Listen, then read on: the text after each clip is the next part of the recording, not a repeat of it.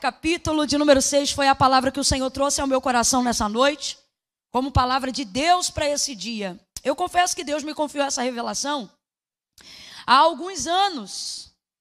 E eu não sei, de tempo em tempo, algumas expressões e revelações da palavra adormecem, e eu creio que elas são para um tempo. Eu não me privo de ministrar uma mensagem quantas vezes Deus desejar que eu ministre, porque eu acredito no sopro profético de uma revelação. Que tá, meu Deus.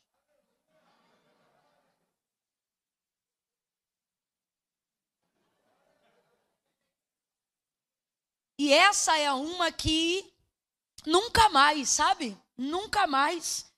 E eu havia separado até segundo mim mesma, né? Uma palavra no Evangelho de Jesus, segundo escreveu Mateus, e de repente me assustei com o Espírito de Deus me dizendo: não, é Esté 6. E eu disse: Senhor, tem certeza? E eu digo: é por isso que é um perigo pregar na igreja desse povo que ora. Porque você vem toda programadinha, né? Mas eles te desmontam todinha em oração. Senhor, não deixa ela falar nada do que ela quer, só o que o Senhor quer falar. Faz conforme o teu querer e a tua vontade, porque aqui a gente não quer voz de homem, quer voz de Deus. Aí a gente vem, o sermão fica todo bagunçado, ressuscita uma palavra antiga, e aí até o pregador que não ora passa a orar. Jesus me ajuda. Porque eu já nem lembro direito desse texto. O Senhor vai falando comigo. Aí a oração já do desesperado. Deus, pelo amor de Deus, me usa para a glória do teu nome. Eu estou crendo. Esther, capítulo de número 6. Quem achou, diga amém. amém. Diz assim o texto sagrado. A partir do verso 1 em diante. E naquela noite o rei não pôde dormir. De sorte que mandou trazer o livro das crônicas, os registros do seu reino os quais se leram diante dele. E achou-se escrito que Mardoqueu tinha denunciado a Bigtã e a Teres, os dois oficiais do rei, guardas da porta, que tinham conspirado para assassinar o rei Assuero. E perguntou o rei: Que honra e que reconhecimento se deu por isto a Mardoqueu? E os moços do rei e seus servos lhe responderam: Coisa nenhuma se lhe fez. Então disse o rei: Quem está no pátio? Ora, Amã tinha acabado de entrar no pátio exterior do palácio do rei para dizer ao rei que se enforcasse a Mardoqueu na forca que lhe tinha preparado. E os servos do rei lhe responderam: Amã está no pátio. E o rei ordenou que ele entrasse. Quando Amã entrou, perguntou-lhe o rei: O que se fará o homem a quem o rei se agrada em honrar? Ora, Amã pensou consigo mesmo: A quem se agradaria o rei a honrar mais do que a mim?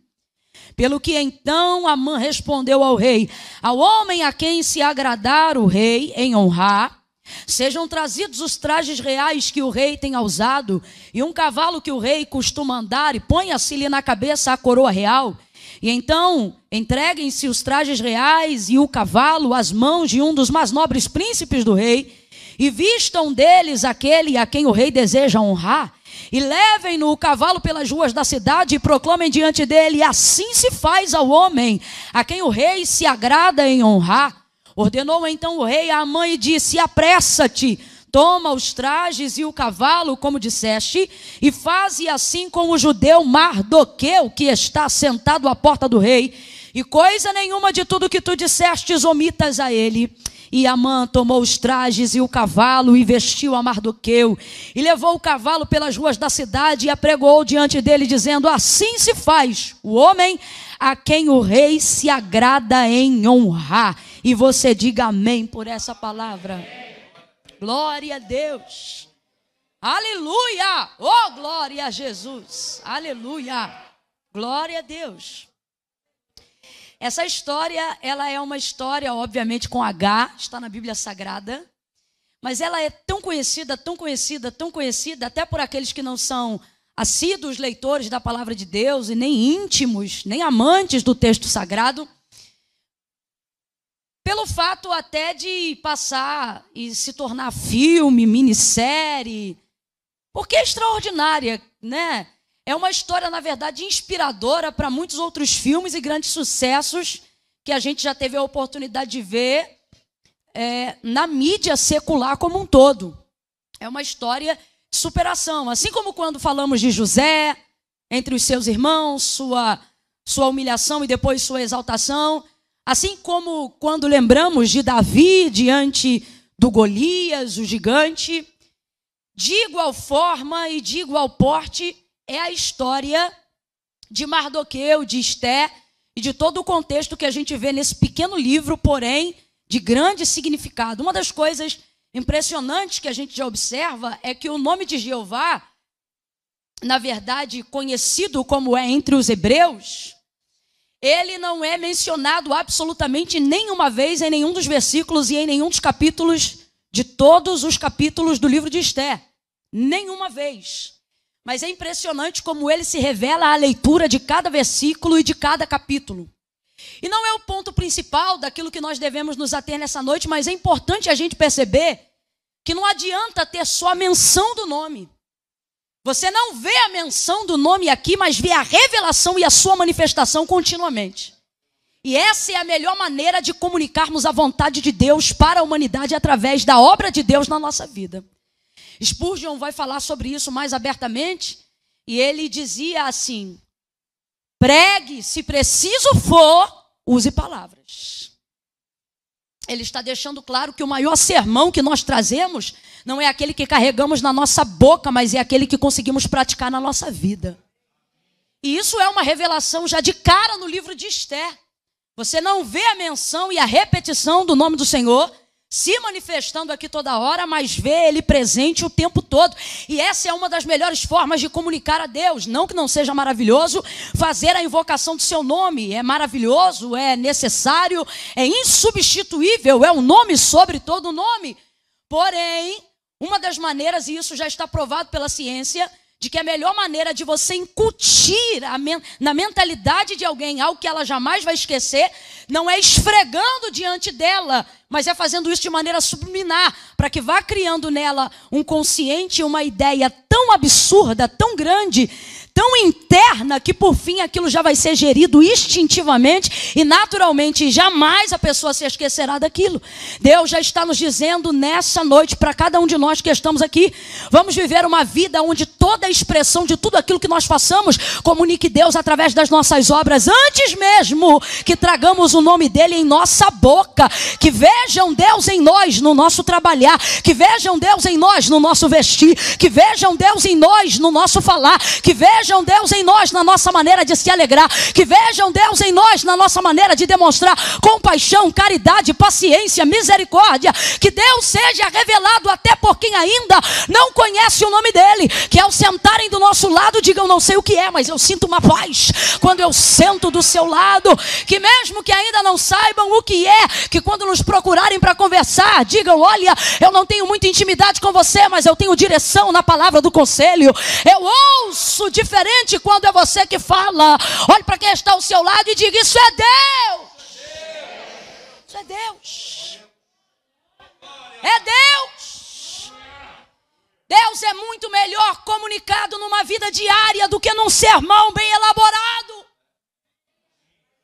Deus é muito melhor comunicado numa obra diária do que numa palestra bem elaborada.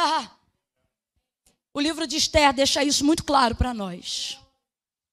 Agora, o epicentro das coisas mais interessantes que acontecem, pelo menos daquelas que criam em nós essa visão tão emocionante acerca da história de Esther, é quando o seu primo Mardoqueu entra dentro desse circuito. Seu tio, perdão.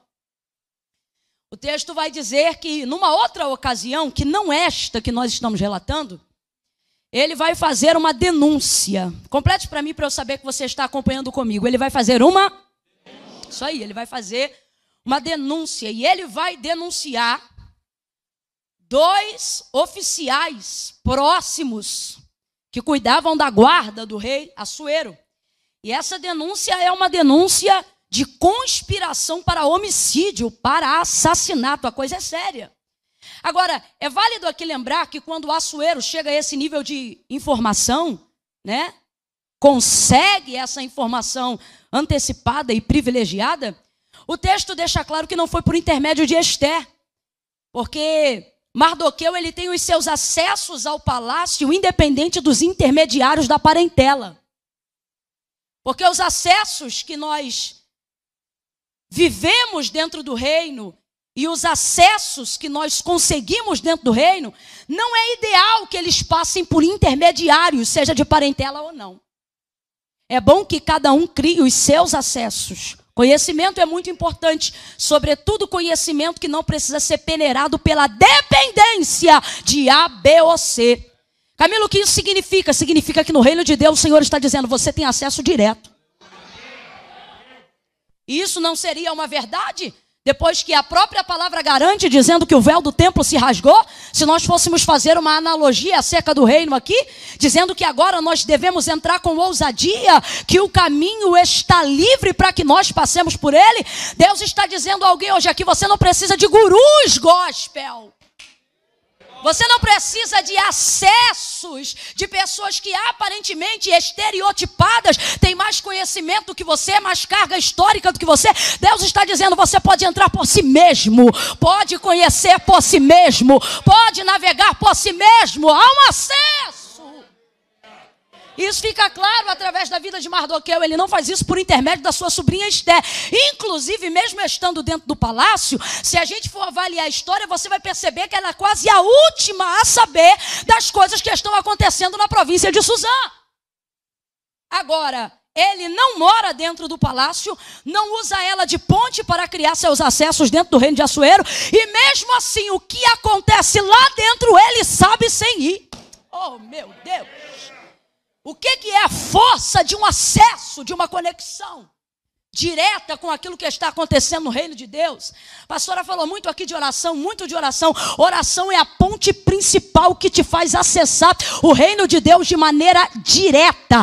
Não é televisionada, não é transmitida, é direta.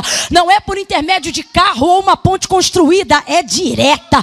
É pela velocidade que os anjos trabalham, é mais rápido do que a velocidade da luz que conhecemos. Lembra de quando Daniel orava? O texto diz que o anjo veio e qual é a palavra mesmo depois de aparentemente ele ter chegado atrasado? Ele disse: Daniel, tu és um homem muito amado. Antes que a palavra viesse à tua boca, quando subiu no teu coração, o Senhor já me mandou te trazer resposta. Oh, aleluia! Olhe para alguém e diga: Deus está te dando acesso. Oh, diga para mais alguém: Deus está te dando acesso. Desfrute do acesso de conexão direta com o céu por intermédio da oração. Mais do que televisão, mais do que qualquer outra coisa, igreja. Mais do que o que nós chamamos na área da imprensa de fonte. Se você buscar a Deus em oração e buscar ter um acesso direto com Deus, você vai descobrir que é aquilo que vai passar no jornal daqui a três meses é informação atrasada para quem já ora há três meses. Aleluia! E a gente percebe isso através da vida de Mardoqueu, o tio da Esther ao ponto que ele faz essa denúncia. Terceiro ponto extremamente importante que precisamos ter consciência quando nos envolvemos no reino de Deus e na sua obra. É entender que tudo aquilo que eu faço leva o meu nome. Mesmo que eu faça para a glória de Deus, quem foi que fez? Vai levar o meu nome. Estou querendo dizer com isso que a glória é do homem? Claro que não, vocês são inteligentes, porque dele, por ele, nele, para ele são todas as coisas. Nele nos movemos, por ele nós operamos, dele é o querer e também o efetuar. Porém, tudo aquilo que me envolve, que eu faça, seja para o homem ou seja para Deus, haverá uma identificação, é como se fosse uma identidade impressa no mundo espiritual. A coisa é tão séria e não é tipologia para tentar espiritualizar o culto, não. A coisa é tão séria, tão séria, tão séria, que Malaquias vai revelar isso falando que no céu há um livro chamado Livro das Obras. E também há um livro cujo livro chama-se Livro do Memorial. Camila, qual é a distinção entre esses dois livros? Primeiro, o livro das obras, lá não entra o que você gostaria de fazer. Lá não entra o que você poderia ter feito. Lá não entra o que você teria vontade de fazer. Lá só entra o que você fez. Porque não é o livro das intenções, não é o livro da vontade, é o livro das. E obra é tudo aquilo que você faz. Com as suas mãos, com a sua vida, com tudo aquilo que você é, com tudo aquilo que você representa. E o livro do memorial, Malaquias vai falar, o livro do memorial, ele é um livro de registro para todas as vezes que você menciona o nome de Deus. Seja positivamente ou seja negativamente. Se acredita, está escrito lá. Se você abre a boca e fala alguma coisa de Deus, seja bom ou seja ruim, tem alguém lá para fazer anotação só disso. Só disso. Há um livro de registros.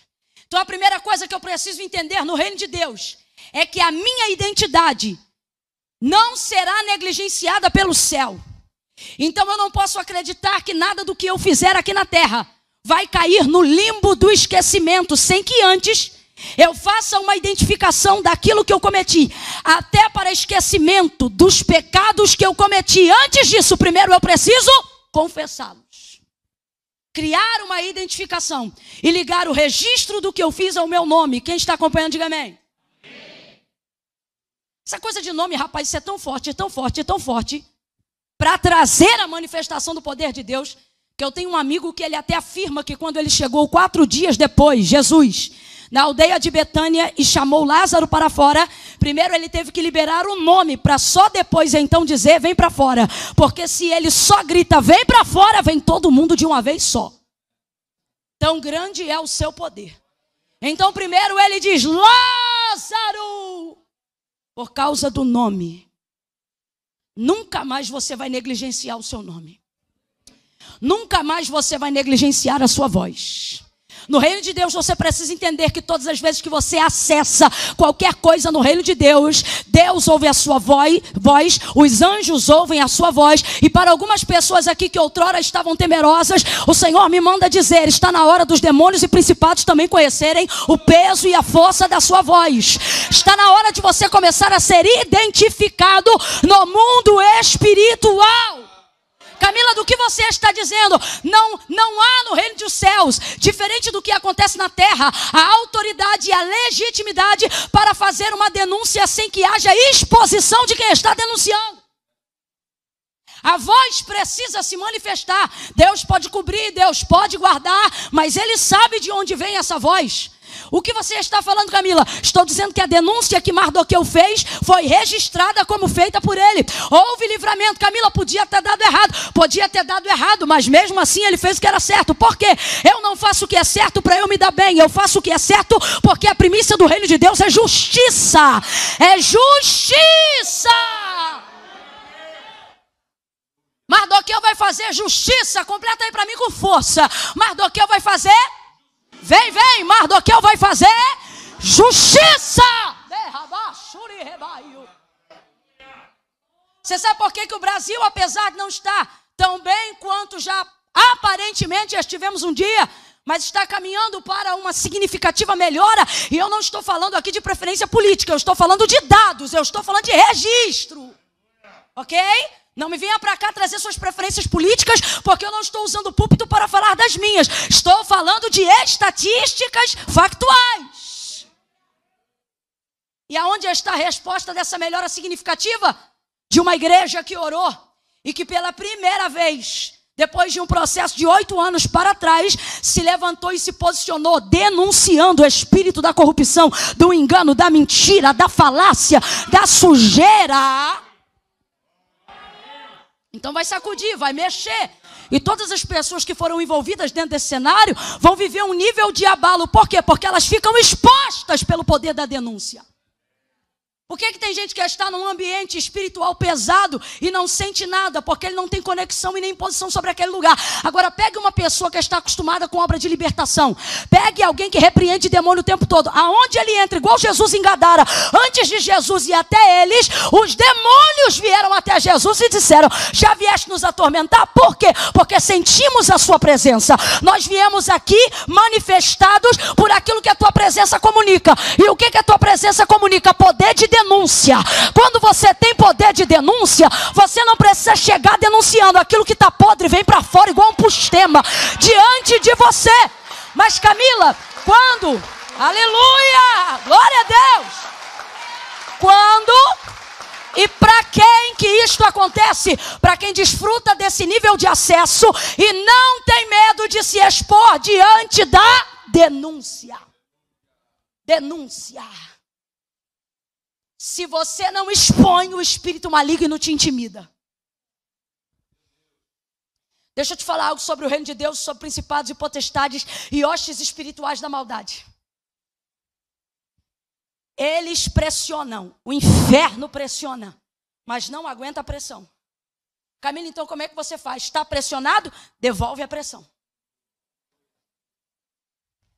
Viu a água da bica correr enquanto você orava? Ore mais intensamente. Sentiu o móvel começar a estalar do nada enquanto você clamava? Se estiver de joelho, clama de pé. Não se intimide, ganhe espaço. Ganhe território. Estenda os seus limites na sua geografia. É, Expanda a sua autoridade. Mostre que você pode ficar amedrontado, mas não será pelo medo intimidado. Vai para cima. Ele vai denunciar. Isso aqui, isso aqui é uma virtude incrível. Quer desenvolver espírito de liderança eficaz dentro da sua casa? Quer ser uma mãe que o seu filho pode contar mentira que for que ele não vai te enganar? Quer ser um pastor que não precisa ficar entrando na casa dos outros para saber o que eles pecam, mas abrindo a porta do gabinete porque eles confessarão os seus próprios pecados? Quer viver esse nível de realidade? Se você quer isso, aprenda a fazer uso do poder de denúncia sem ser intimidado pelo inferno. Ele vai fazer a denúncia. Melhor o retorno só um pouquinho para mim, filhão. Ele vai fazer a denúncia. E o nome dele vai para o livro dos registros. E nós já aprendemos aqui que se está escrito aqui livro dos registros, é registro. Só entra o que você faz. Complete aí, por favor. No livro dos registros, registros só entra o que você Lá não entra e eu vou dizer pela segunda vez o que você tem vontade de fazer. Lá não entra o que você gostaria de ter feito, lá só entra o que você já fez. Então o livro dos registros é um livro muito forte. Porque ali não tem conversa fiada. Ali é o livro das obras. E tudo aquilo que você faz tem o poder testemunhal de dissipar o que alguém pensa, o que alguém deseja. Você quer ver? João vai contar a história da crucificação de Jesus no capítulo 19 do seu livro. E ele começa dizendo assim: Eu sou o João, aquele que vi e testifiquei, e estou escrevendo para que vocês saibam que aquilo que eu vi, vocês também vejam, e através do meu testemunho que é verdadeiro, vocês também creiam. E por que, que é tão fácil crer no relato de João na crucificação de Cristo? Pelo mesmo motivo e pelo mesmo nível de crédito que a gente confere a alguém quando ao invés de vir contar para a gente o que ouviu, vem contar para a gente o que viu. Fala a verdade se o crédito não é diferente. Quando alguém chegar para a gente e diz assim, menina, eu, eu ouvi dizer. Aí você. Agora, se a pessoa chegar e falar, não estou te contando o que eu ouvi, não, estou te contando o que eu vi. Ah, irmão, aí já muda total. Testemunha ocular decide causas na justiça de anos. Então, não é difícil para nós dar crédito a esse tipo de situação, esse tipo de fato. Por que eu estou dizendo isso? Para a gente entender a força de uma obra, a força de um feito. Uma coisa é alguém chegar para você e dizer assim: Eu acho que Fulano está fazendo. Outra coisa é alguém chegar para você e falar: Fulano fez. Está ali, ó. É só você olhar. Está feito. Me disseram que isso aqui era uma oficina mecânica antes de ser igreja. Se alguém aqui não foi testemunho ocular, fica até difícil a gente ouvir depois e dizer: olha, isso aqui era uma oficina. Se alguém dissesse era um shopping, a gente acreditava. Se alguém dissesse, olha, era uma loja maravilhosa, a gente acreditava, era um salão de festa, fica mais fácil de acreditar. Mas quando alguém diz, era uma oficina mecânica, você já vê o chão podre, graxa para tudo que é lado, borracha, óleo. Mas como é que a gente acredita mesmo não vendo resquício do que um dia já foi aqui? Porque tem testemunhas aqui, tem fotos aqui, tem gente que participou dessa obra enquanto ela acontecia aqui. Então o que é isso? Isso é obra. E isso aqui respalda um princípio jurídico. Contra fatos não há argumentos. É o caso aqui de Mardoqueu. a sua denúncia colocou o seu nome no livro dos registros. Diga comigo, está feito. Diga de novo, está feito. Está feito. Deus trouxe-nos nessa noite aqui para trazer a nossa lembrança, o registro das informações daquilo que nós fizemos, para dizer para nós, ei, está feito. Está aqui registrado o dia que você entregou seu, sua vida a Jesus. Está aqui registrado o dia que você ajudou alguém e ninguém viu. Está aqui registrado o dia que você executou um projeto no seu coração e concluiu ele até o final. Está aqui registrado o lixo do banheiro que você catou e ninguém viu. Está aqui registrado quando você veio suprir a escala na agenda da igreja, no dia que nem era seu, mas alguém disse que não podia vir. Então você veio para poder suprir. Camila, tudo isto está registrado? Está registrado, porque a vossa obra não é vã no Senhor mas tem uma recompensa. Eu vou dizer de novo para Impacto Church: a vossa obra não é vã no Senhor, mas antes tem uma recompensa. Há um livro de Deus aberto sobre este lugar, e Ele está dizendo: Eu estou registrando tudo.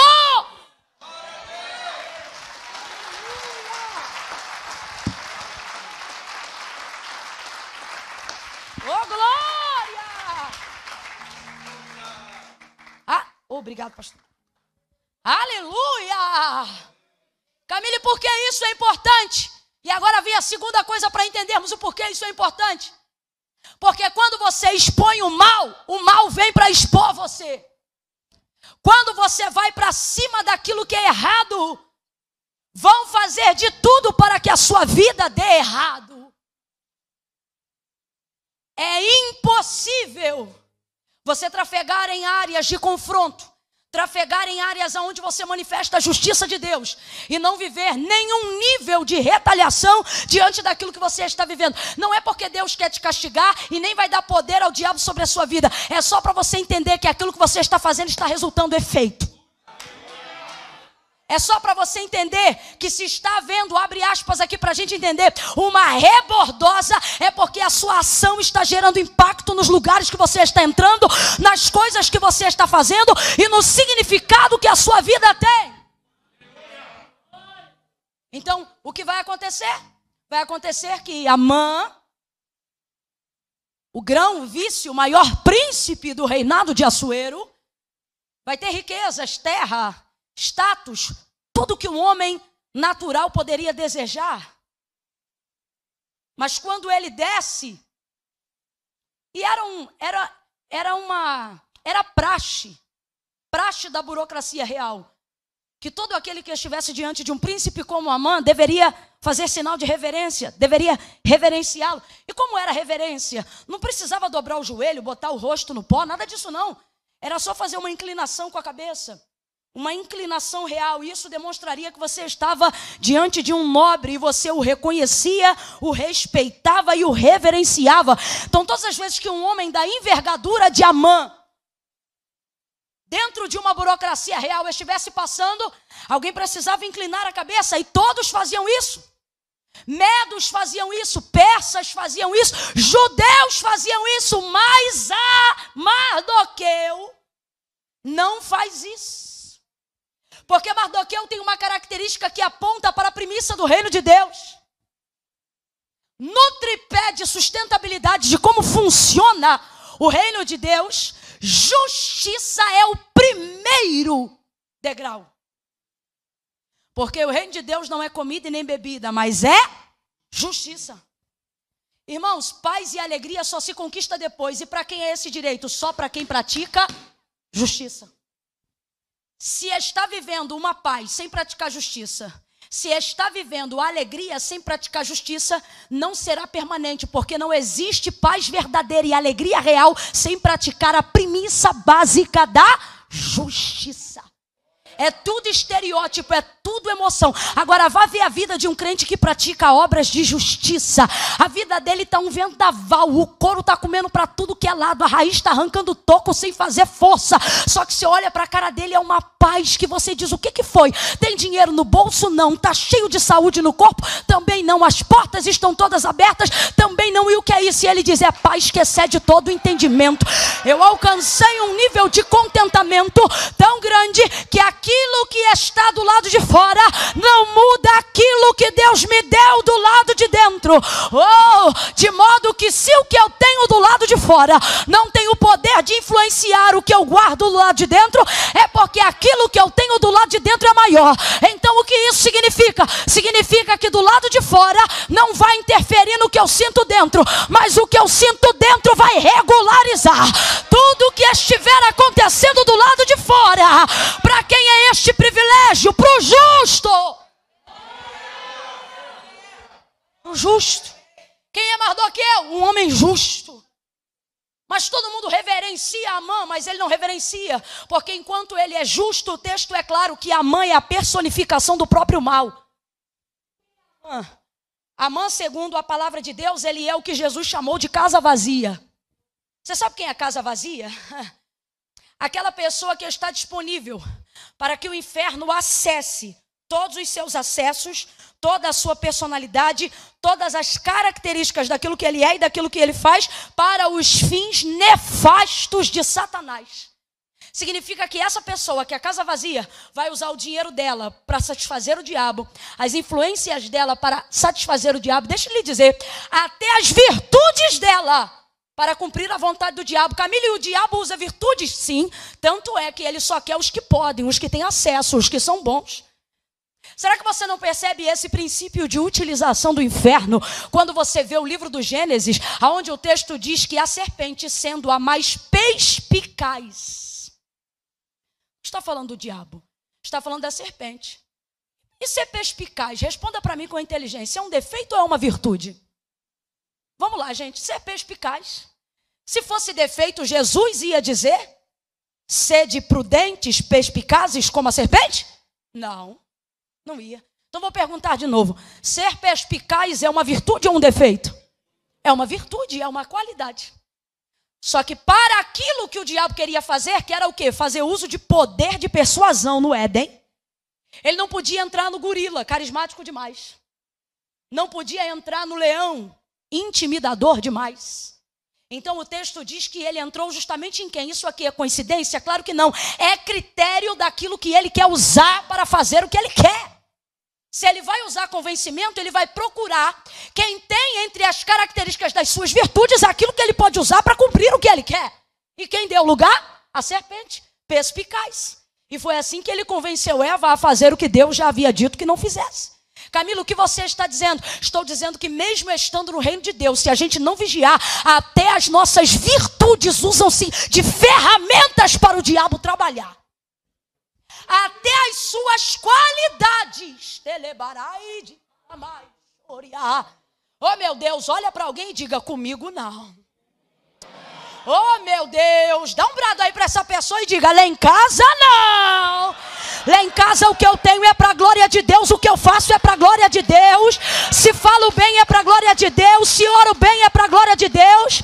Não é porque tenho poder de articulação que vou usar a minha voz para qualquer coisa. Não é porque tenho joelho para orar que vou trazer palavra de maldição sobre a vida de ninguém. As minhas virtudes, o meu potencial, a capacidade que Deus me deu será para a glória de Deus. E o diabo não vai tocar nela para os seus fins nefastos. Bata no peito e diga: Eu não sou casa vazia. Fala isso aí, diga: Eu sou casa de Deus. Eu sou casa de Deus. O diabo não vai usar teu dinheiro para fazer a vontade dele, não vai usar os teus amigos para fazer a vontade dele, não vai usar o teu ministério para fazer a vontade dele. Quem recebe isso, reaja diante desta palavra. Eleva, chore, rebaio.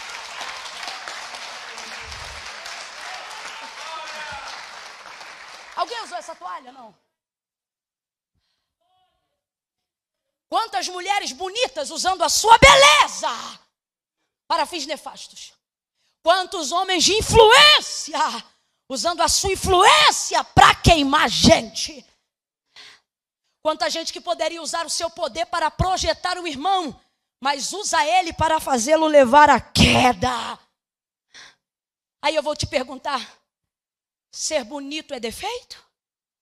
Ter influência é uma desgraça? Ter dinheiro é ruim? Mas se a gente não praticar a premissa do reino de Deus, se você ainda lembra, me diga, qual é? Graças a Deus. Até o que a gente tem de bom. E não se subestime. Porque não foi Paulo nem Pedro, foi Jesus que disse: se vós sendo mal. Então a gente até faz coisas boas, mas a nossa natureza adâmica é caída. Romanos capítulo 7. E como é que eu recupero e milito todos os dias para cumprir a vontade de Deus na minha vida? Praticando justiça. E deixa eu te falar uma coisa para a gente entender aqui: justiça não é emocional, justiça não é familiar, justiça não é sensorial. Justiça é fazer o que eu acho justo, independente daquilo que eu sinto. E essa é a parte mais difícil de praticar justiça. Essa é a parte mais difícil de ser justo. Mas Mardoqueu era um homem justo e praticava obras segundo aquilo que ele acreditava, obras de justiça. Então, quando Amã passava, ele era reverenciado por todos. Mas Mardoqueu não fazia uma reverência. Gente, o gesto era tão simples. Era só fazer isso aqui, ó.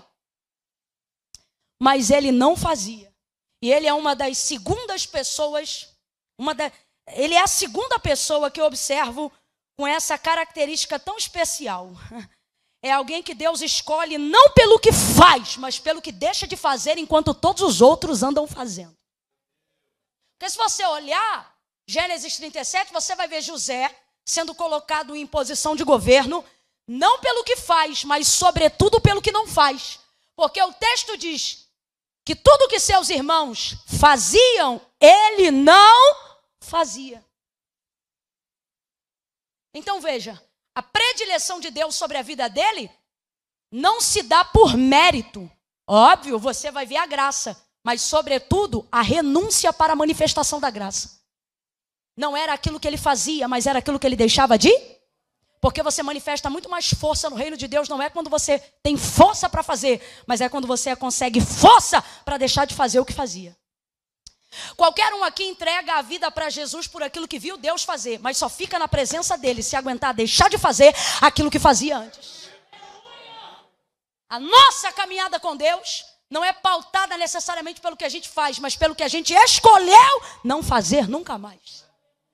A mesma coisa acontece aqui. E eu preciso esclarecer, eu não sei porquê, mas Deus me trouxe aqui nessa noite e Ele está dizendo: Eu estou te instruindo, eu estou te alimentando, eu estou te enchendo, para que você entenda que tempos difíceis virão, porém o Senhor vai colocar dentro de você uma coluna de sustentação, que sensacionalismo midiático nenhum, emoção nenhuma vai destruir os princípios que você está alcançando na revelação da palavra de Deus. Olha isso, gente. Precisamos compreender que ser justo não é só fazer o que é certo. Mas sabe qual é o critério, segundo a Bíblia, para determinar quem é justo e quem não é? Não é só aquele que pratica a justiça, mas a Bíblia é fiel e diz que justo para Deus é aquele que aborrece a injustiça. Camille, tem diferença? Tem diferença. Porque eu posso ser justa sem arrumar problema com ninguém. É só eu fazer tudo que é certo e caminhar direitinho e adoado cada um no seu quadrado. Não, isso é segundo a visão do homem. Segundo a visão de Deus, o justo não é só o que faz justiça, mas é o que aborrece. E como é que se aborrece alguém? Se aborrece alguém sentadinho em casa, quietinho. Você aborrece alguém deitando sem orar?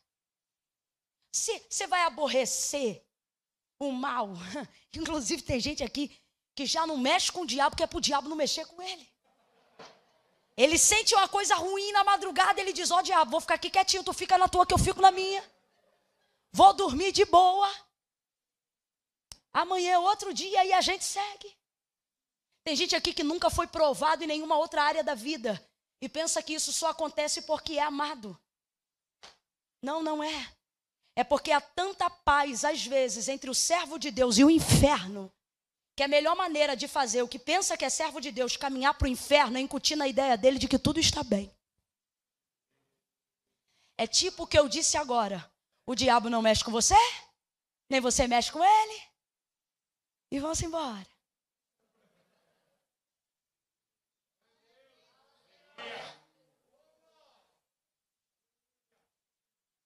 Por isso, para Deus, o justo não é o bonzinho. Porque ser bonzinho, para Deus, ninguém é. Inclusive, você pode ver na sua vida, todas as vezes que você quis ser justo, o resultado deu certo no final, mas quando você quis ser bonzinho, você terminou arrebentado no final. Porque Deus não chamou o homem para ser bom, Deus chamou o homem para ser justo. E por que não chamou o homem para ser bom? Porque o homem não tem tal grandeza de bondade dentro dele. Ele pode fazer coisas boas, mas como disse o próprio Jesus, quando um jovem rico, judeu, chegou diante dele e disse: Bom mestre, olha isso. É uma saudação. Bom mestre, que bem farei para herdar a vida eterna. Mas só porque o homem estava revestido, Jesus estava revestido de corruptibilidade humana, Jesus não tolera sendo ser chamado de bom, mesmo sendo ele bom, porque ele diz: quem vê o Pai vê a mim, quem vê a mim vê o Pai. Então responda: Jesus é bom ou não é? Mas porque estava revestido de corruptibilidade humana, ignorou para não ter por usurpação ser igual a Deus. Então, quando o homem disse, bom mestre, que bem farei, ele já dá-lhe um ataca no homem, como diz o paraense, e diz assim para ele: bom é Deus que está no céu. Se Jesus não se diz bom, você está pensando que você é bonzinho? Deus trouxe a gente hoje aqui para dizer: você só tem ficado cansado em fazer a minha obra porque você quer ser bom. Se fosse justo, você estava dormindo em paz. Se fosse justo, você estava levando o meu fardo leve, o meu jugo suave, mas não. Você quer agradar todo mundo, você quer ser popular na opinião pública, você quer agradar gregos e troianos, você quer ficar ao lado dos sumos sacerdotes e ao lado de César, você quer ser da galera. O Senhor está dizendo: essa sua bondade vai te gerar fadiga, estresse, cansaço, decepção, traições, obras da carne, por fim, inferno. Mas a justiça vai te levar para o céu. E aqui, ainda na terra, você vai viver a alegria no espírito e paz que excede todo entendimento. Sabe por que está difícil criar um filho que você pariu? Porque você de vez ser mãe quer ser amiga dele. Se você fosse justa como mãe, ele te respeitaria. E quando crescesse, viraria seu amigo. Sabe por que, que tem filho aqui querendo bater na cara de pai em casa? Porque ele quer ser bonzinho. Eu quero que meu filho seja meu amiguinho. Meu filho de 12 anos não tem idade para ser meu amiguinho. Se eu for um pai justo agora, quando ele tiver 30 30, ele vai saber que eu fui amigo dele. Mas enquanto não, justiça, justiça, justiça. Aleluia!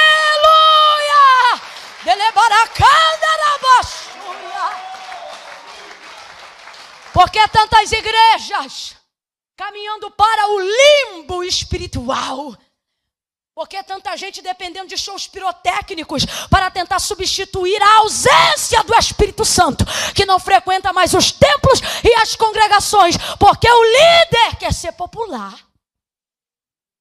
Ele quer ser amado. E aí eu vejo Paulo escrevendo aos Coríntios e dizendo assim: ainda que cada dia amando-vos mais, seja menos amado de vós continuo a vos escrever. Oh, para que o amor de Deus se revele em vocês. O que, que Paulo está dizendo? Vocês não gostam de mim porque eu corrijo vocês. Paulo está dizendo que vocês só me toleram porque quem me colocou na liderança foi Deus. Líder que quer fazer a vontade da igreja será destituído, ainda que tenha sido posto por Deus, se quiser fazer a vontade dos liderados. Porque Deus só garante o que termina quando lhe é dada a legalidade daquilo que ele começa. Não tire da mão de Deus e coloque na mão do homem nada de tudo que o Senhor te deu.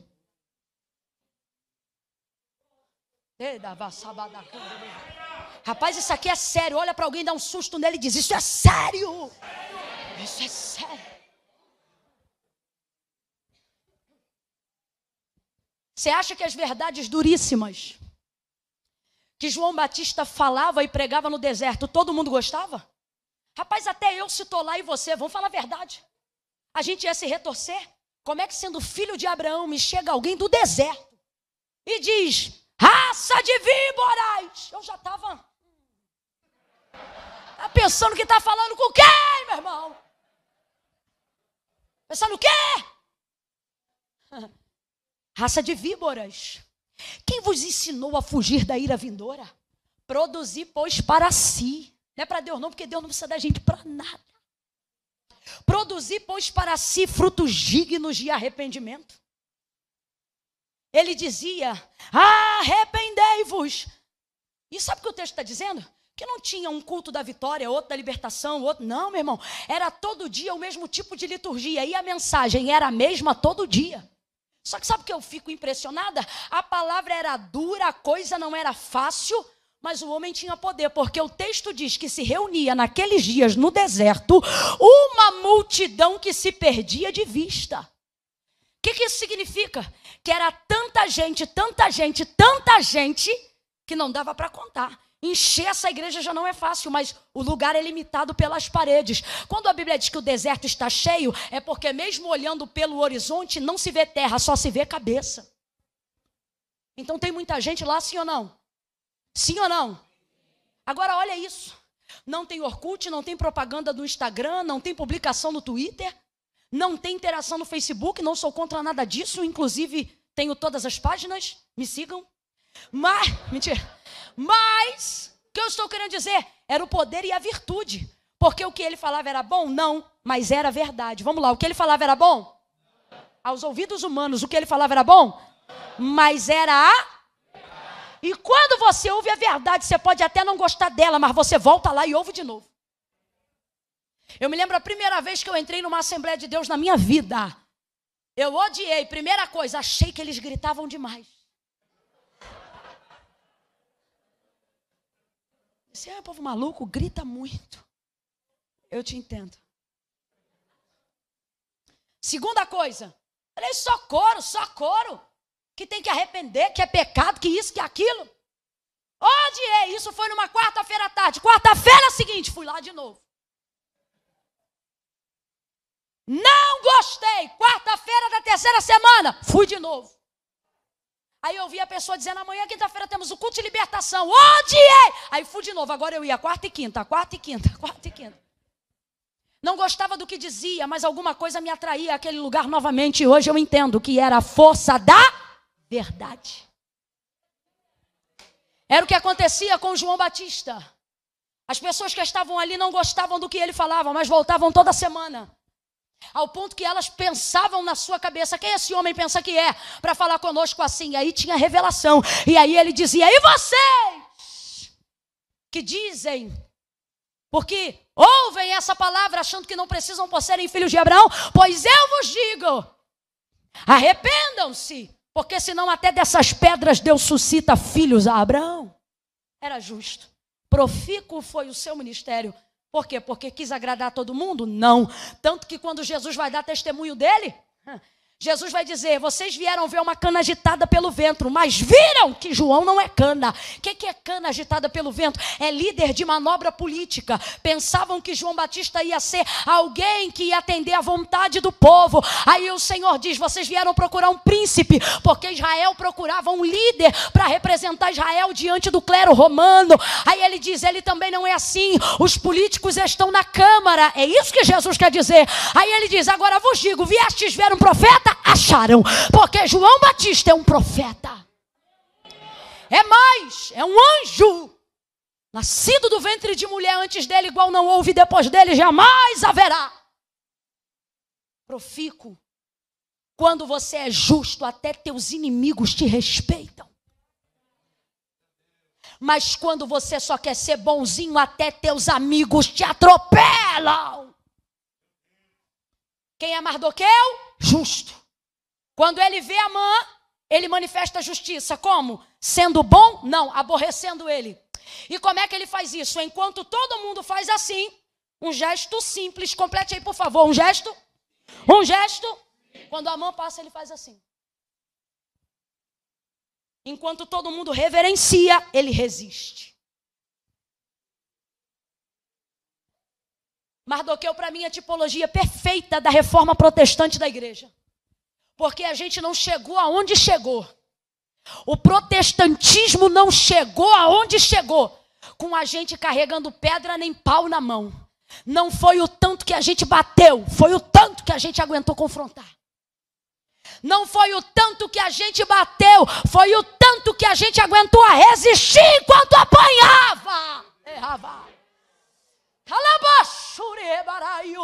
No reino de Deus, os fortes não são os que batem, os fortes são os que resistem acerca das paixões da nossa carne, a orientação bíblica é: foge. Mas quando se trata de maldade, quando se trata de diabo, quando se trata de inferno, a palavra não é foge. O Senhor ele deixa claro: resiste, resiste, resiste, resiste ao diabo e ele fugirá de nós. Eu já tenho dito isso há 10 anos para a igreja brasileira.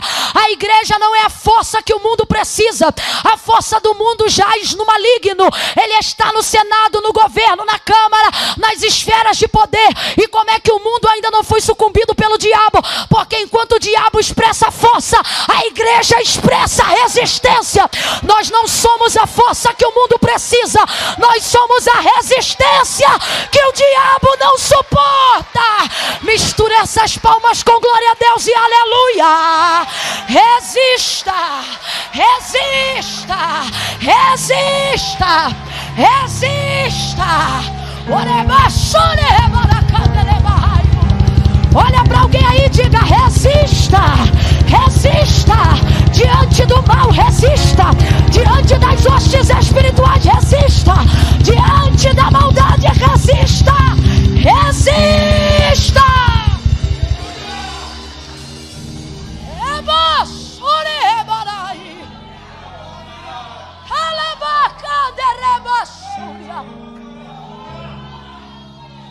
A vontade de Deus, aceite.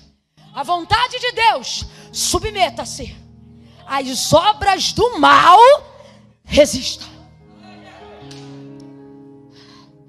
A compaixão, renda-se. Ao plano de Deus para a sua vida, acate. Mas a toda ferramenta preparada contra a tua vida, resista. A um culto de adoração a Yahvé, se renda. A ameaças ritualísticas da maldade, resista.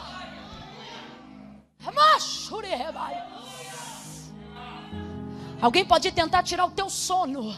Fiquei sabendo que botaram o teu nome na boca do sapo. Coitado do sapo que está morto e costurado. Manda dizer que eu estou viva. Porque eu resisto. Preste atenção.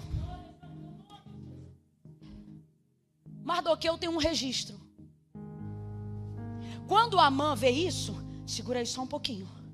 Quando Amã vê isso, ele não aguenta essa resistência. Irmão, você quer ver o mundo odiar os cristãos?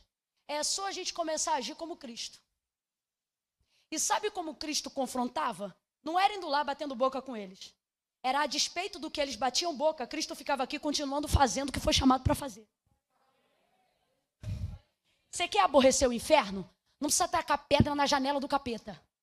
É só você continuar limpando a sua. Só. E isso já deixa ele endemoniado. Quando a mãe vê isso, a mãe fica perturbado e faz de tudo para matar Mardoqueu. Você conhece a história? Vou resumir prepara uma forca, mais de dois metros de altura, e planeja enforcá-lo até meio-dia desse dia que começa no capítulo 6. Olha que loucura.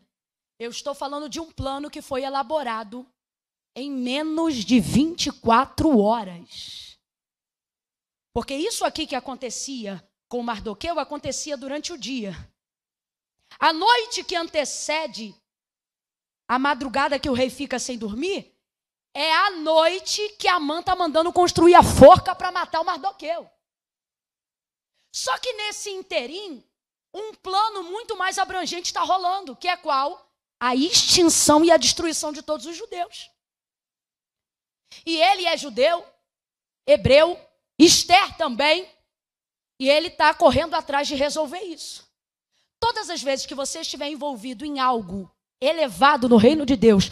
Todas as vezes que você estiver envolvido numa obra grande no reino de Deus, investindo em algo, irmão, envolvido, tá? Não é gente que fica sentada, ah, eu gostaria de ajudar, não. É gente que tem obra, é gente que está fazendo. Todas as vezes, eu vou falar aqui em larga escala, todas as vezes que tu estiver envolvido numa cantina, num diaconato, numa portaria, meu irmão, tu pode estar tá varrendo o meio-fio da igreja. Todas as vezes que você estiver envolvido em qualquer coisa, no som, na câmera, na câmera, na fotografia, no apagar das luzes do tempo, nos instrumentos, seja algo grande ou seja algo aparentemente pequeno, todas as vezes, está sentado aí, aonde você está. Todas as vezes que você estiver envolvido em alguma coisa no reino de Deus, de ordem superior, que tributa a glória para Deus, o diabo vai preparar alguma coisa no meio do caminho para te tirar a atenção disso que você está fazendo. E ele vai fazer isso ameaçando você no íntimo. Como assim, Camila? Ele vai tentar tocar em alguma área que te intimida. É, é uma loucura. Como é que a gente vê o profeta Elias, aquele que clama fogo do céu, aquele que mata os profetas de Baal ao fio da espada, correr agora de Jezabel. Porque o, o inimigo, ele sabe quais são as áreas da nossa vida que nos sentimos ameaçados. Então veja, todas as vezes que você estiver envolvido na obra de Deus, e obra de Deus não fala sobre mim, obra de Deus fala sobre nós. Então, o que é obra de Deus? Obra de Deus não é obra exclusiva. Obra de Deus é obra coletiva. Todas as vezes que você estiver envolvido no reino de Deus, você estará envolvido em algo que é maior do que você. Quem está entendendo, diga amém. Sempre. Então, o que, que o diabo vai fazer? Vai tentar trazer você para te afetar pessoalmente. Todas as vezes, guarde isso, porque isso é princípio. Todas as vezes que você estiver envolvido no coletivo, ele vai te chamar para o mano a mano. Porque ele sabe que você é um braço no coletivo. Ele sabe que você é uma ponte de acesso no reino. Ele sabe que o que você faz com as suas mãos não diz respeito só a você. Ele sabe que o que você faz com a sua voz não diz respeito só a você. Ele sabe que o que você faz com os seus instrumentos não diz respeito só a você. Esses meninos não estão tocando para eles, estão tocando para todos nós. Você está entendendo? Obra de Deus é coletiva. Quando o inferno vê que o seu empenho no coletivo vai desarticular a obra dele no coletivo, ele vai tentar te envolver em algo pessoal. Por que eu estou dizendo isso? Porque Mardoqueu está militando num livramento para mais de um milhão de judeus. Só que o diabo quer distraí-lo como ao invés de brigar por um milhão, brigar por si mesmo. E por que, que eu afirmo isso? Porque você acha que um homem que não mora no palácio há anos atrás sabe do regi, sabe que dois guardas oficiais querem conspirar assassinato contra o rei. Você acha que um homem desse não sabe que naquela madrugada, naquela noite, depois de ter sido pela mais cedo, ameaçado por Amã. Você acha que ele não sabe que tem uma forca sendo construída para ele na madrugada, gente? Sabe ou não sabe? É claro que sabe. Só que quando você está envolvido com envergaduras mais altas, você não se embaraça. Tem gente aqui que precisa ouvir isso. Eu vou contar de um a três. E você vai liberar uma palavra profética sobre alguém. Quando eu disser três, você vai dizer para alguém: essa forca é só uma distração. Quando eu disser três, você vai dizer para alguém isso. Você vai dizer: calma, essa forca é só para te distrair. Por quê? Porque todas as vezes que o diabo não conseguir chegar onde você já foi, ele vai fazer de tudo para que você desça aonde ele está. Por isso ele te envolve no pessoal, porque ele quer você irracional. Ele quer você intempestivo. Ele quer que você rode a baiana. Ele quer que você mostre que é crente, mas não é bobo. Ele quer que você mostre que você é mulher de Deus, mas não é otária. Então, todas as vezes que você estiver transitando numa esfera coletiva, de saiu envolvido com coisas do reino, ele não pode chegar lá. Tanto não pode chegar lá que você continua militando, continua fazendo. A coisa aqui só para de acontecer se você quiser descer, Neemias. Lembra? Sambalat e Tobias inventavam história para que Neemias descesse. E o que ele dizia?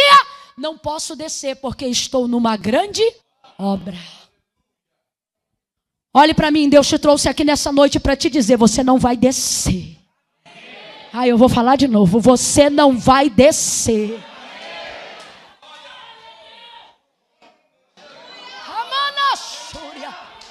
Você não está vendo que desde que você começou a redobrar a oração pela salvação desse marido, ele começou a utilizar palavras de baixo calão pessoalmente para você? É porque ele não pode chegar onde você está. Então ele vai fazer de tudo para que você desça. E sabe o que Mardoqueu vai fazer sobre a forca? Forca? A mesma coisa que nós vamos fazer diante das afrontas. O que, Camila? Nada. Quer de Deus uma resposta? Porque essa noite é noite de alinhamento. Quer de Deus uma resposta? Deus está dizendo: não pare de fazer o que eu te chamei para fazer para responder comentário idiota de WhatsApp, para poder fazer print de tela, para fazer encaminhamento de foto, para preparar dossiê contra A, B e C. Deus está dizendo: ou você está aqui, ou você está aqui, mas eu te chamei para andar aqui. Então vem aqui comigo aonde ele não te acessa, vem aqui comigo aonde ele não te alcança, vem aqui.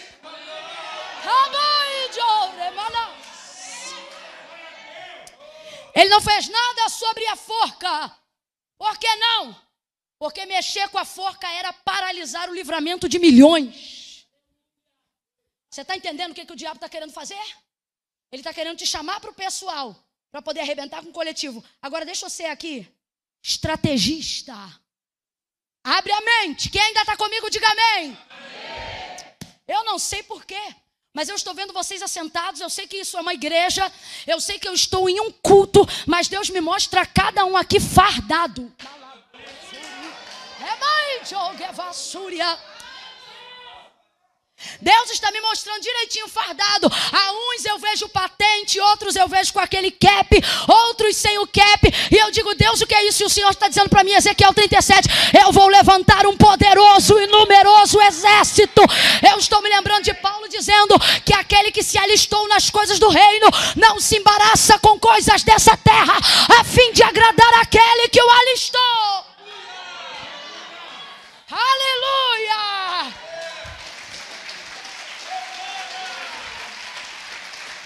Pega essa mão santa, coloca ela lá em cima, assim como eu estou fazendo com essa.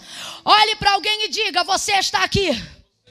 Diga: Deus te colocou aqui. Diga para essa pessoa assim: ó, Não desça. Você não é mais daqui. Você agora é daqui. Quem está entendendo isso, reaja diante dessa palavra. Não desça, não desça, não desça, não desça.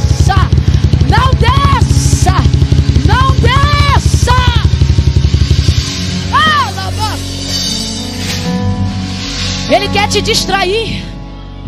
Ele quer te distrair. Deus está falando comigo que o inimigo tem usado filhos para distrair em paz. Quer te distrair. Sabe o que, que a mão vai fazer?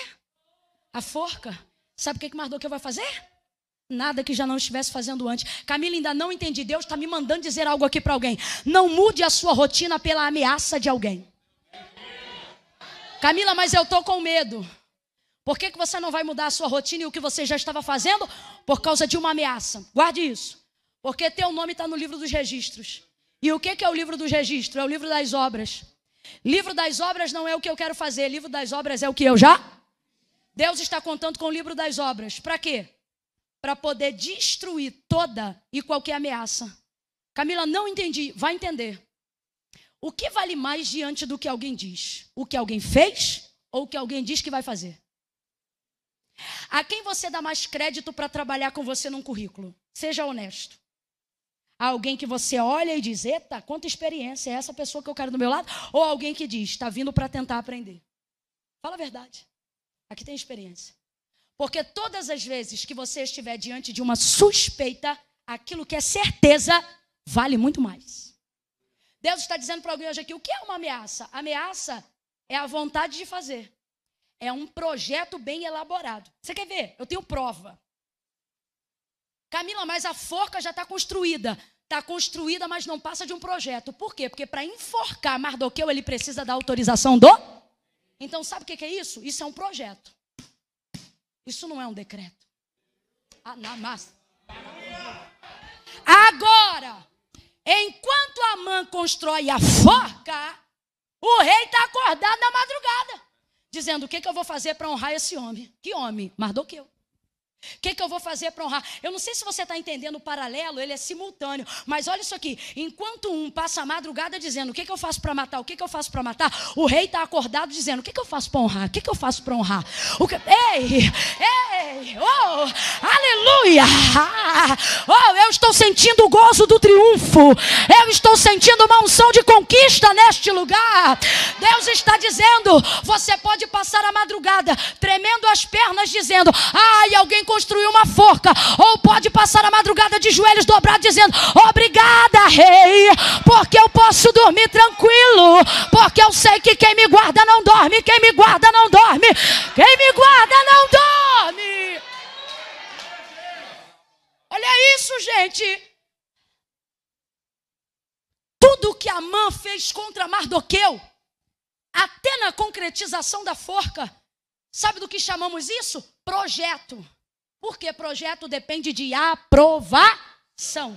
É um projeto. Se for aprovado, ok. Se não for aprovado, já era. A gente está se sentindo ameaçado com coisas que são projetos. E Deus está dizendo: ah, se você estivesse lembrando dos decretos. O que vale mais?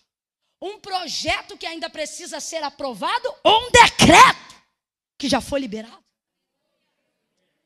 O decreto do rei não pode ser revogado. Quem lembra disso, diga amém. Mas um projeto ainda precisa ser aprovado. Deus está dizendo: quando eu olho para o meu livro e vejo o seu nome lá. Ei, ei, Maurício, Cida, Fernando, Vânia, Luciane, Solange, Juliana, Pedro, Alzira, eu não sei qual é seu nome. Kátia, Juliana, Fernanda. Pergunte aí para alguém qual é seu nome.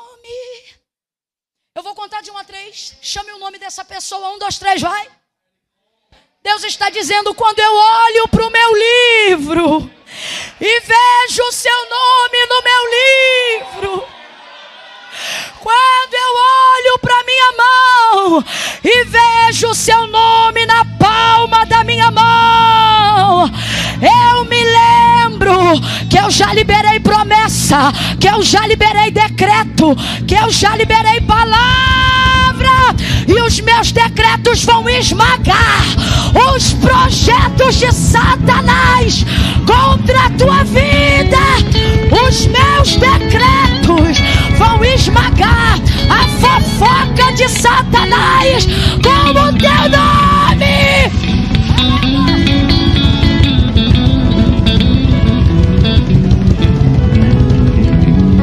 Levanta a mão direita para o céu e estabelece uma palavra de vitória. Diga: Eu tenho decretos. Eu tenho decretos. Eu tenho decretos. Pelejarão contra ti, mas não prevalecerão, porque eu sou contigo para te livrar, diz o Senhor. Decreto. Quando passares pelas águas, elas não te submergirão. Quanto aos rios, eles não te afogarão. Quando passares pelo fogo, não te queimará, nem a chama arderá em ti, porque eu sou o Senhor que te guarda. Decreto: eis que não tosquenejará nem dormitará. O Senhor é quem te guarda, a tua sombra e a tua direita. O sol não te molestará de dia e nem a lua de noite. O Senhor te guardará de todo mal. Ele guardará a tua alma. Ele guardará a tua entrada e a tua saída desde agora e para sempre. Decreto: aquele que habita no esconderijo do Altíssimo, a sombra do Onipotente descansará. Direi do Senhor, Ele é o meu Deus, o meu refúgio e a minha fortaleza. Torre forte é o nome do Senhor. Para ela corre o justo e será livre. Decreto, decreto, decreto. Dos decretos de Deus para tua casa.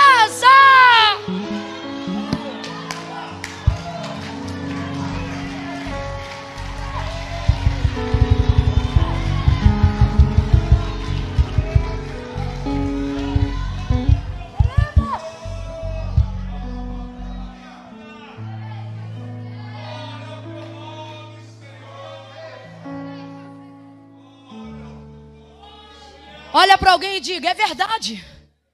O diabo, tenha medo não, esse medo do capiroto vai sair hoje da tua vida. Diga para quem está ao seu lado, diga: é verdade. O diabo tem alguns projetos.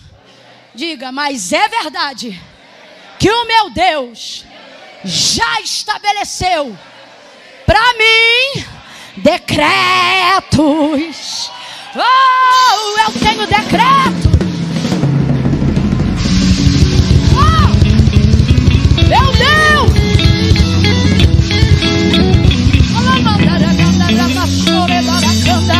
Tem alguém aí batizado com o Espírito Santo e com fogo? Tem alguém aí que fala em línguas para revestimento de poder? Então abre a boca e comece a falar em línguas. Solte um cântico espiritual em línguas. Ore canamancho. Eleva entre comendria, camanacéuia, eleva chorebauia. Eu comecei dizendo que o diabo pressiona, mas ele não aguenta pressão. Ele não aguenta pressão. Eu vou orar, eu vou jejuar, eu vou clamar. E o que vai prevalecer é o decreto. O que vai prevalecer é o decreto. Levanta a tua mão que eu estou ministrando. Oh, não tem figa, não tem cruzar de dedo, não tem obra de macumbaria, não tem satanismo. Ore maracão de levarai, jorreba.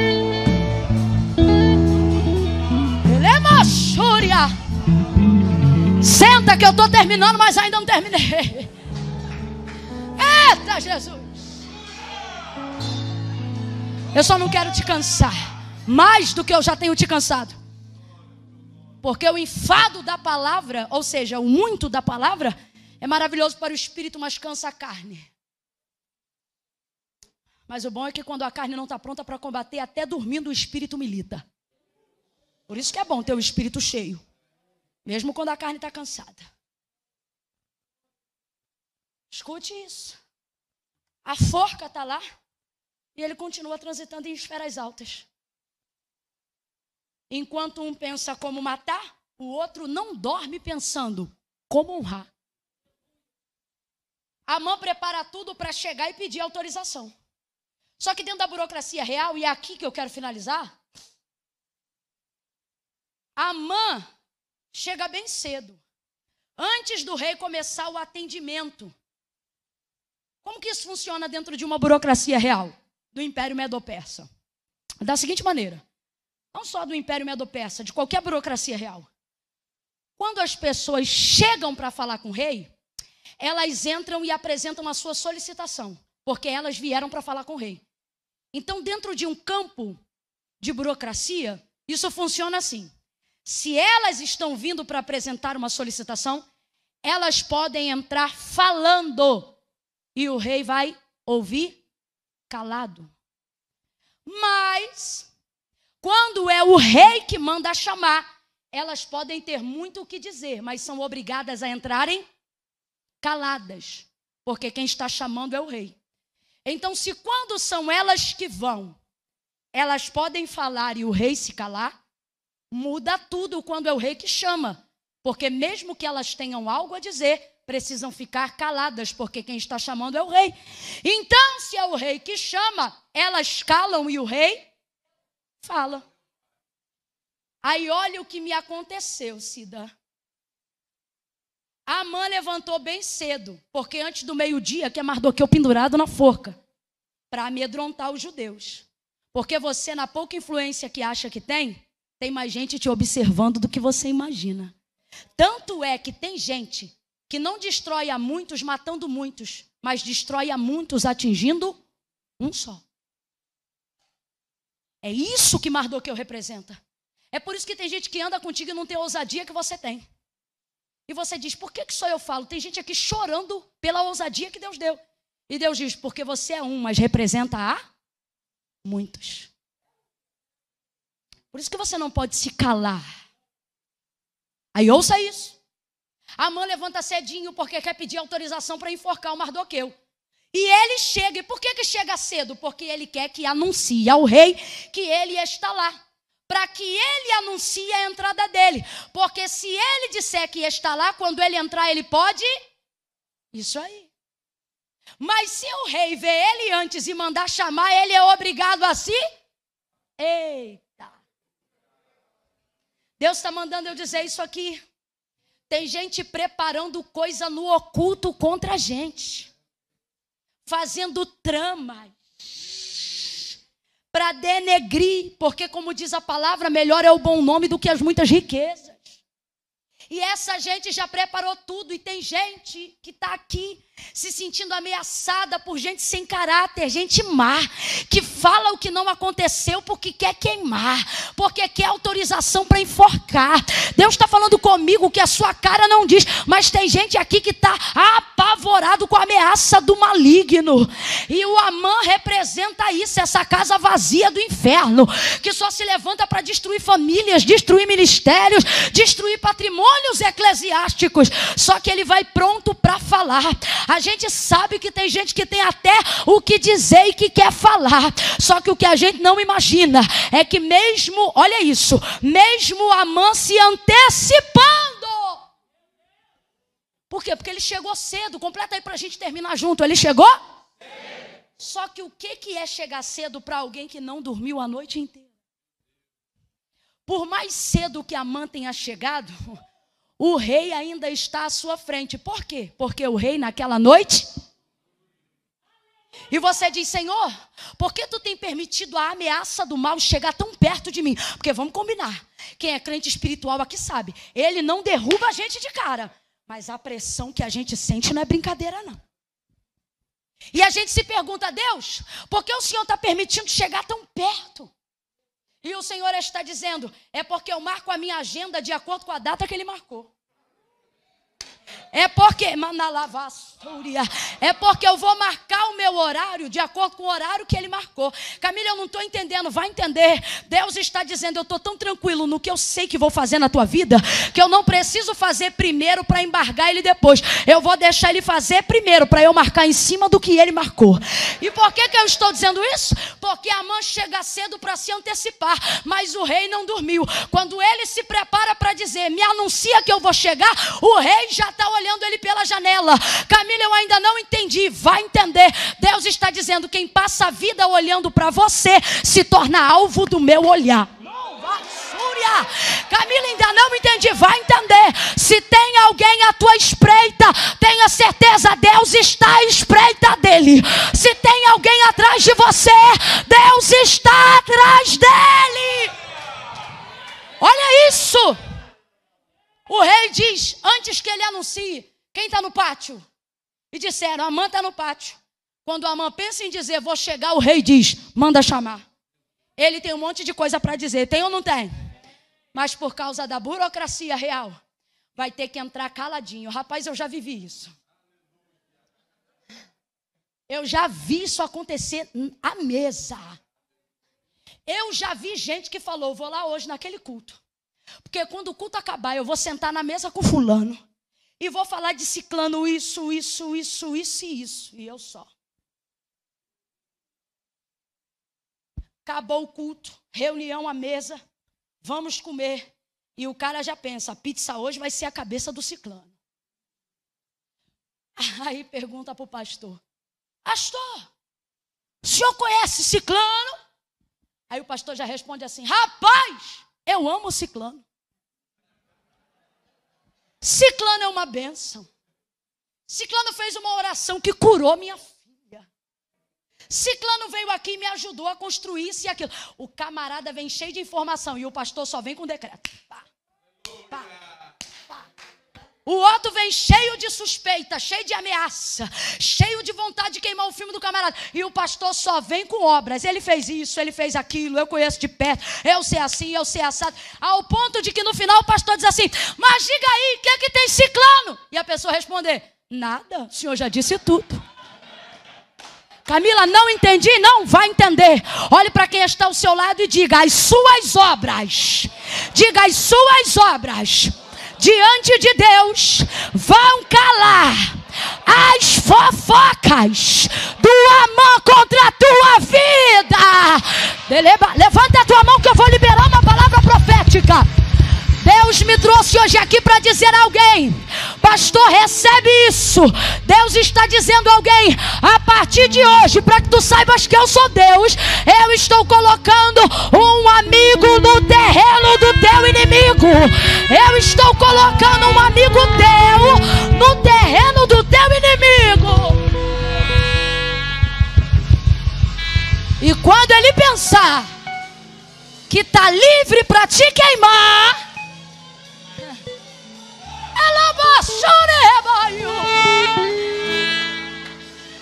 Deus vai levantar alguém que não suspeita de você, alguém que sabe quem você é, o que você fez e aonde você está. Manda a mãe entrar. Deixa eu falar uma palavra aqui de despertamento para algumas pessoas que estão vendo a mãe na sala real. Tu te perguntas assim, rapaz, Fulano não presta, é um cretino, prostituto, sem vergonha. Mas está lá, ó, próximo do rei, na sala real. Ah, não julgue de longe quando você não sabe o que acontece de perto. Tem gente que está ali perto e já está vivendo algo que você nem imagina. A mãe ouve o rei dizer: A mão que eu faço com um homem que eu desejo honrar ele pensa: quem mais o rei honraria se não a mim? Olha para mim. Você não precisa fazer nada contra quem está intentando mal contra você. Ah, eu vou falar bem rasgado. Você não precisa curtir nem descurtir, você não precisa nem parar de seguir.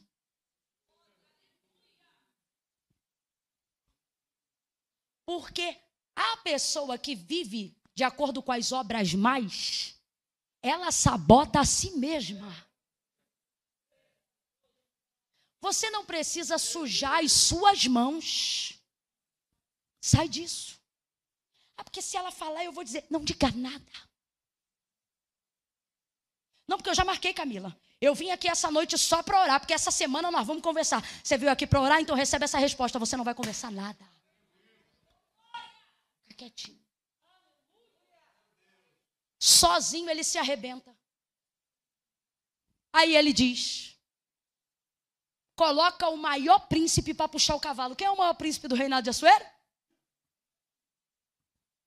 Quando Deus quer, príncipes puxam cavalos. Coloca nele as trajes do rei, a coroa que o rei usa, o cavalo que Deus usa, que o rei usa, e vai pela cidade, anunciando: ele tinha que dar aproximadamente sete passos e dizer: É assim que se faz o homem a quem Deus, a, quem o rei agrada em honrar. Aí ele diz: Faz isso. Aí ele diz: Boa ideia, mãe. Tudo isso que tu disse, eu fico igual essa irmã, com a vontade louca de rir. Porque, rapaz, olha isso. Olha o que ele diz. Tudo isso que você disse é o que eu quero que você faça com ele. Tinha um monte de coisa para falar, mas não conseguiu dizer nada. Porque diante de tudo que o rei falou, Amã ficou mudo. Foi lá e fez com Mardoqueu tudo que o rei mandou. Honrou Mardoqueu. Quando isso acontecer na sua vida, não se deslumbre com honra. Ele anda com ele pela cidade, coloca ele no cavalo. Todo mundo viu que a resistência dele valeu a pena. No final, a vitória dos hebreus. Mas quando tudo isso acaba, Mardoqueu sabe que a roupa está com ele, mas não é dele. O cavalo está com ele, mas não é dele. A coroa está com ele, mas não é dele. O respaldo vem do rei, mas ele não é o rei. Ele tira as roupas depois daquele dia, devolve a coroa, desce do cavalo e o texto diz que ele volta para a porta. Por quê? Porque não é porque Deus vai te honrar durante a aprovação que você tem que se esquecer do propósito pelo qual você foi chamado. Ele foi honrado, foi justificado, mas a peleja pela vida dos judeus continuava. E o que ele fez? Voltou para a porta do rei. Deus está dizendo para a gente hoje aqui: enquanto você se mantiver aqui, nada vai te trazer para cá. E enquanto o que está aqui tentar te embaraçar, eu vou te honrar à medida que ele tenta te embaraçar. Vou te honrar à medida que ele tenta te embaraçar. E qual é a sua resposta para tudo isso? Se mantiver aqui. Dia bom, se mantém aqui. Dia mal, se mantém aqui. Foste honrado hoje? Fica aqui. Foste humilhado ontem? Fica aqui. Ganhou dinheiro hoje? Fica aqui. Não ganhou como imaginava? Fique aqui. Já pagou todo mundo? Fique aqui. Ainda está devendo a alguns? Se mantenha aqui. Não se dizem, não se embarace com o que acontece no meio. Mantenha o plano que Deus tem para você até o fim. Quem entendeu, diga amém.